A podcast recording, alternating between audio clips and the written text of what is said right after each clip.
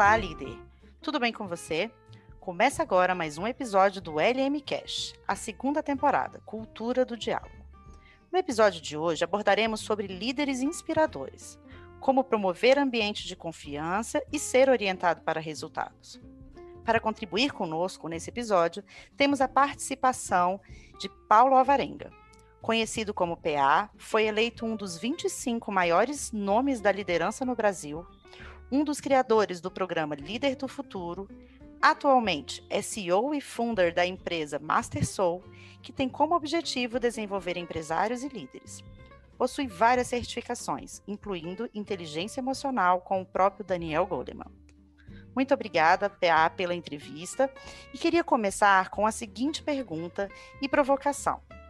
Somos, nós no SEIB, uma empresa que tem como premissa a humanização Sei que você tem uma experiência e uma bagagem grande nesse assunto e queria que você fizesse um contraponto entre cultura, humanização, confiança, engajamento e discorresse sobre esse tema. Vamos lá?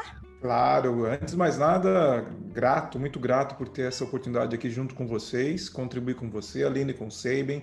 É uma honra fazer parte desse momento. Então, para falar sobre esse tema, a primeira coisa eu quero fazer uma provocação. Da seguinte forma: Daniel Goleman, nos anos 80, trouxe para a gente o conceito de inteligência emocional, onde isso foi deturpado no mundo corporativo, onde acreditavam que as pessoas têm que ser boazinhas. Ter inteligência emocional é você ser bonzinho, é, ter humanização numa organização é ser bonzinho, e na realidade é o contrário você falar o que você pensa, ir direto ao ponto, dar à pessoa o que ela necessita e não o que ela quer, necessita do quê? De pragmatismo. E isso está ligado diretamente a você trazer resultados e, da mesma forma, ser inspirador e ter humanização. Muitas pessoas não conseguem fazer isso, aliás, fazem o contrário, ou ficam só agradando os outros por causa de seus egos. E o que, que é isso? Eu, quando falo, trato isso no mundo corporativo, é um, é um ponto que mexe muito com os profissionais, porque todo mundo tem ego, principalmente o adulto. E principalmente o adulto dentro de um contexto hierárquico, dentro de um contexto onde tem funções, cargos. Por quê? Ego nada mais é do que as nossas necessidades emocionais em que em algum momento não foram atendidas. Então, hoje eu encontro pelos quatro cantos do país, até em outros países, profissionais muito bem-sucedidos em suas funções, trazendo resultados, mas adolescentes emocionais. Então, se a gente for imaginar, o ego ele serve e serviu para nos proteger numa fase entre os dois anos de idade e os 20 anos de idade, uma proteção em relação ao ambiente. Então, o ego está relacionado às nossas necessidades básicas de sobrevivência, de pertencimento, necessidade básica da gente se sentir importante. Essas necessidades básicas, em algum momento em nossas vidas, se tornaram o quê? Se tornaram necessidades emocionais, por causa de alguns eventos que aconteceram para gente. Eu trabalho hoje no mundo corporativo com alguns líderes, por exemplo, que têm dificuldade é, de, de confiar nas suas equipes. E basicamente vão criando silos nas suas equipes. Por que isso? Falta de confiança. Quem não confia, de certa forma, tem uma necessidade emocional que virou um medo. Esse medo faz com que esse profissional queira controlar tudo e todos, faz com que ele não delegue, faça com que ele se torne, se acredite que ele é totalmente necessário e, consequentemente, se torne até um ditador. Então, vou resgatar um pouco dessa visão do mundo corporativo olhando para a nossa jornada individual e perceber o seguinte: nos estágios de desenvolvimento psicológicos que nós todos nós passamos, dos 0 aos 2 anos de idade, uma criança está fazendo a gestão do ambiente de qual forma? Da seguinte forma: ela chora quando quer se alimentar, ela chora quando quer suprir uma necessidade básica de higiene, por exemplo, ela chora quando está com alguma dor. Quando ela não é atendida na sua necessidade básica, cria ali, de certa forma, uma escassez. E esse sentimento vem para a fase adulta, que daqui a pouco eu vou comentar. Dos 3 aos 7 anos de idade, uma criança, por exemplo, está aprendendo o que é o amor. Então, quando ela, ela vivencia uma situação de comparação entre irmãos, ela se sente que não é amada. E aí ela cria uma necessidade de ser amada. E na fase adulta a gente percebe isso, profissionais, líderes, por exemplo, tendo dificuldade de dar feedback, dificuldade de falar não, ou então sendo excessivamente agradáveis ou de certa forma humanizados, não conseguindo nem ser assertivos. E eu vou fazer essa relação daqui a pouco.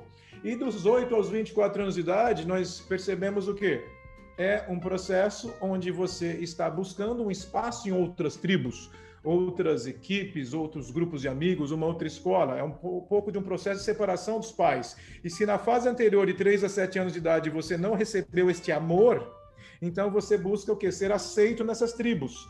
E para ser aceito nessas tribos, normalmente, o que esses jovens fazem? Tudo.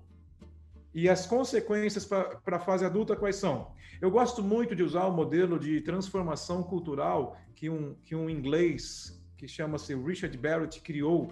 Ele faz a avaliação de níveis de consciência a partir disso que eu trouxe para vocês do estágio de desenvolvimento psicológico. E aqui eu falei apenas os três primeiros estágios, que vai até dos 8 aos 24 anos de idade.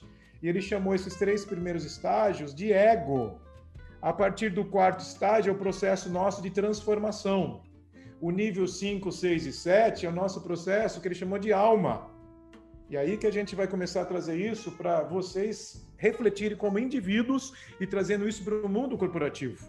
Então hoje eu consigo entender porque tem silos, eu consigo entender porque uma equipe não está engajada, eu consigo entender porque um líder autocrático, ou é um líder, é, muitas vezes, ele é paternalista, ou um líder centralizador. Por que isso acontece? nessas fases de desenvolvimento psicológico que comentei com vocês, quando você vem para a fase adulta, os profissionais, as pessoas não têm níveis de consciência sobre o impacto de seus comportamentos no dia a dia. Porque nós, na nossa trajetória pessoal e no crescimento profissional, ninguém aqui parou para ficar analisando, talvez emocionalmente, as suas ações, os seus comportamentos. Nós não temos vocabulário emocional. Então criou-se um jargão, ou é muito foco em resultado, ou é muito foco em pessoas, sem perceber o todo, sem perceber a questão do equilíbrio.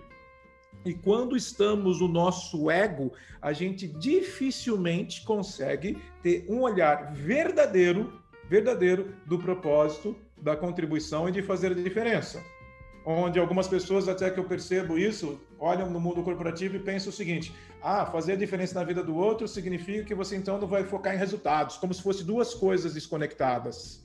É como se, houvesse, então... como se houvesse desconexão, né? É, é muito legal você trazer isso.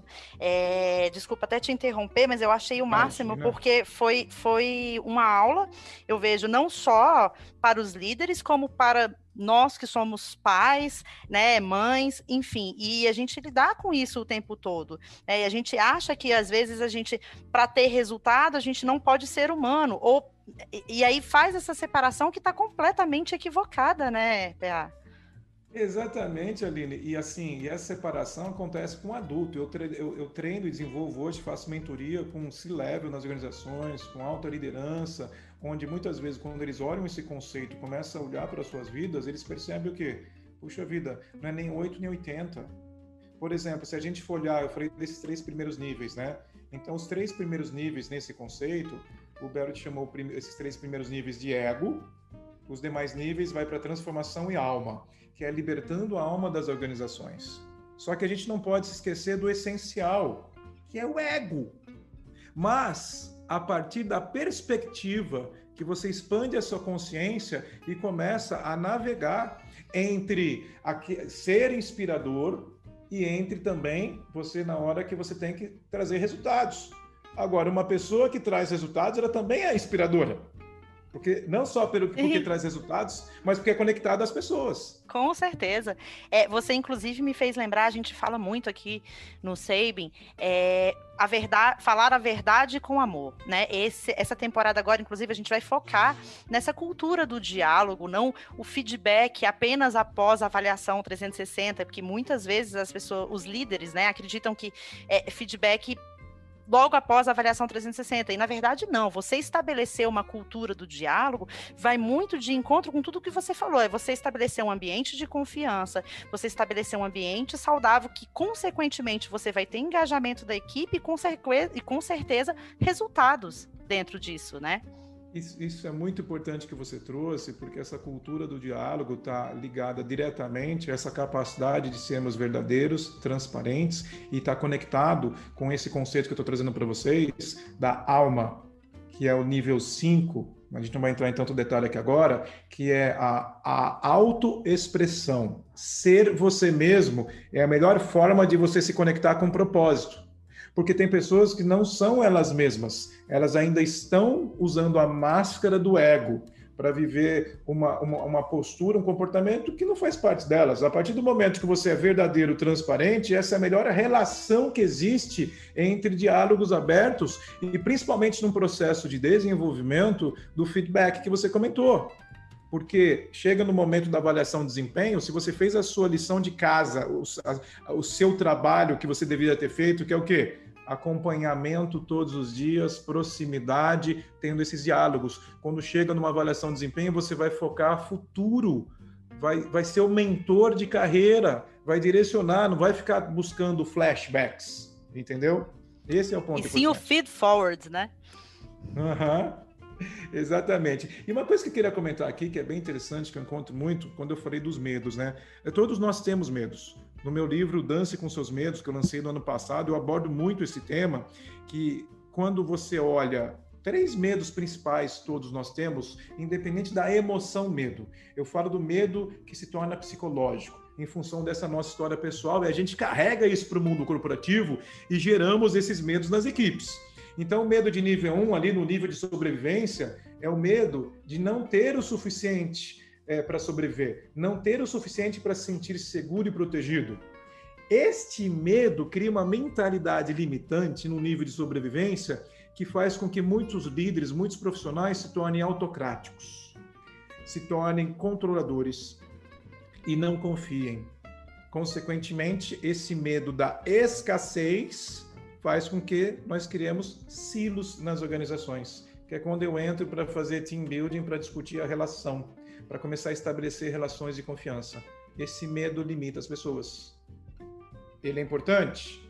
Se você tiver consciência dele, você vai para o outro lado, onde você começa a fazer gestão de risco, gestão financeira, de custo, que é importante. Mas quando a gente olha para o lado B, surgem esses comportamentos que são extremamente negativos para as organizações. Nossa, que conversa sensacional. Estamos caminhando aí para o final. E eu queria, para a gente finalizar com chave de ouro, uma dica, ou dicas, na verdade, sua, para a gente fechar e entender, uma vez por todas, como que eu posso ser orientado para resultados e não deixar de ser inspirador.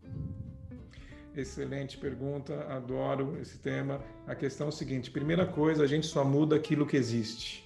E para existir, a gente tem que ter coragem de começar a olhar para dentro de nós, olhar para a nossa consciência, entender o impacto dos nossos comportamentos no todo e no ambiente.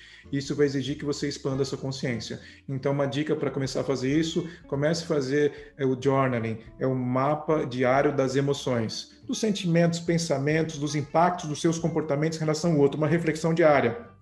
A partir daí, para gerar de fato uma transformação. Entender que quando você avalia e entende os seus comportamentos, você vai começar a trabalhar com as pessoas com a comunicação não violenta, um diálogo direcionado com verdade e isto direcionado diretamente com o seu senso de propósito maior. Porque eu não dou ao outro aquilo que ele quer, eu dou ao outro aquilo que ele necessita.